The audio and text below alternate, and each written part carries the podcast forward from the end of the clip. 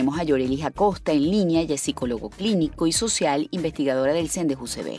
Vamos a hablar sobre las heridas de la infancia. ¿Qué son o qué se pueden considerar heridas de la infancia? Y cuáles son sus tipos y cómo podemos sanarlas. Muy buenas tardes, Yorelis, gracias por acompañarnos. Hola, buenas tardes. Las heridas emocionales, ¿verdad? Todos pasamos por momentos muy difíciles que van a dejar una huella en ti. Eso es una herida emocional. Atravesar situaciones muy complejas, dolorosas, que van a dejar una marca, van a dejar esa huella que puede tener consecuencias en la vida adulta. ¿Cuáles son esos eventos que pueden marcar la historia futura de todos?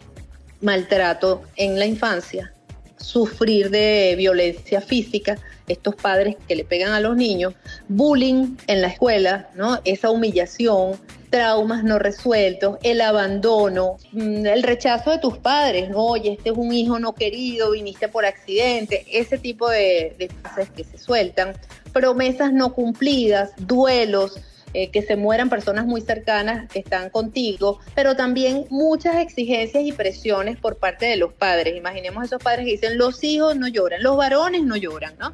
Todos esos eventos van a dejar una huella y que va a depender de la familia, de sus dinámicas y de la presencia o ausencia de los padres y la orientación que den a los hijos al enfrentar y resolver esas situaciones.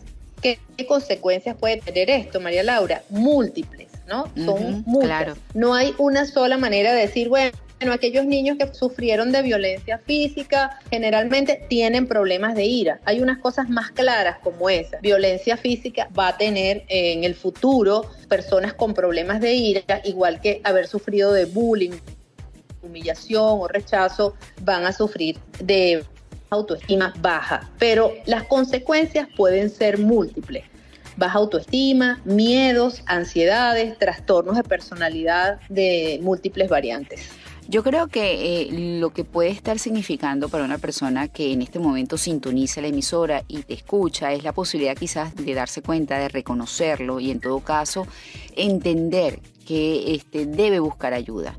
Y, la pregunta es esa, ¿por qué debe buscar ayuda? O sea, ¿qué crees tú que puede eh, resultar en esa salud mental y emocional de la persona el hecho de apoyarse a un especialista para poder superar esos traumas de la infancia, ¿verdad? ¿Y por qué tú crees como especialista que es necesario? ¿Qué se puede ganar? Sí, es muy importante eh, la búsqueda de ayuda especializada, que también eso hay que reforzar. ¿A quién debo buscar? Yo siempre coloco un ejemplo que si a ti te duele una muela, un diente, no vas a ir con un pirata, tienes que buscar al especialista, igual en estos grandes temas de la salud mental. Busca un especialista que te ayude a trabajar ese mecanismo de defensa que puede estar coartando tus vínculos sociales. Bueno, es que yo sufrí de abandono en la infancia, no tuve afecto suficiente, no, no aprendí a dar afecto y no me quiero relacionar bien, no me quiero enamorar porque el rechazo las, eh, las relaciones eh, muy de mucho compromiso, ¿no?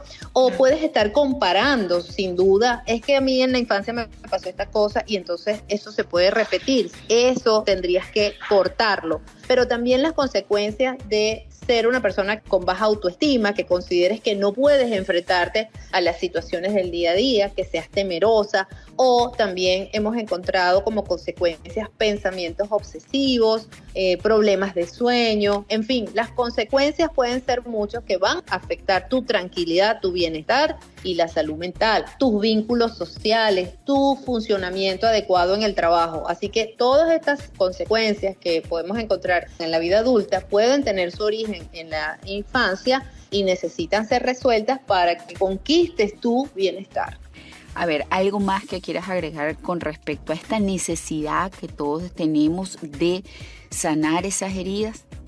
Sí, es, sin duda es importante resolver esta situación, buscar ayuda, hablar con el psicólogo, identificar esos signos, porque todas estas huellas, ¿verdad? Todas estas heridas psicológicas, si no las trabajas bien, pueden dejarte pues una consecuencia abierta, un dolor allí siempre presente, pero cuando las heridas son, los traumas son superados, estos eventos negativos son superados, también te van a dejar una cicatriz.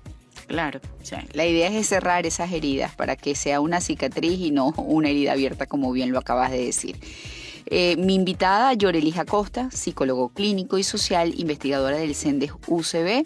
Pueden conseguir a mi invitada, contactarla directamente a través de su red social en Instagram, arroba cuide su salud mental, arroba cuide su salud mental. Yo, Lelis Acosta, con ustedes hablamos de las heridas de la infancia, cómo podemos sanarlas y cómo debemos sanarlas, como bien dijo nuestra invitada, de manos de especialistas para no tener una vida abierta, sino una cicatriz y un aprendizaje de esa cicatriz.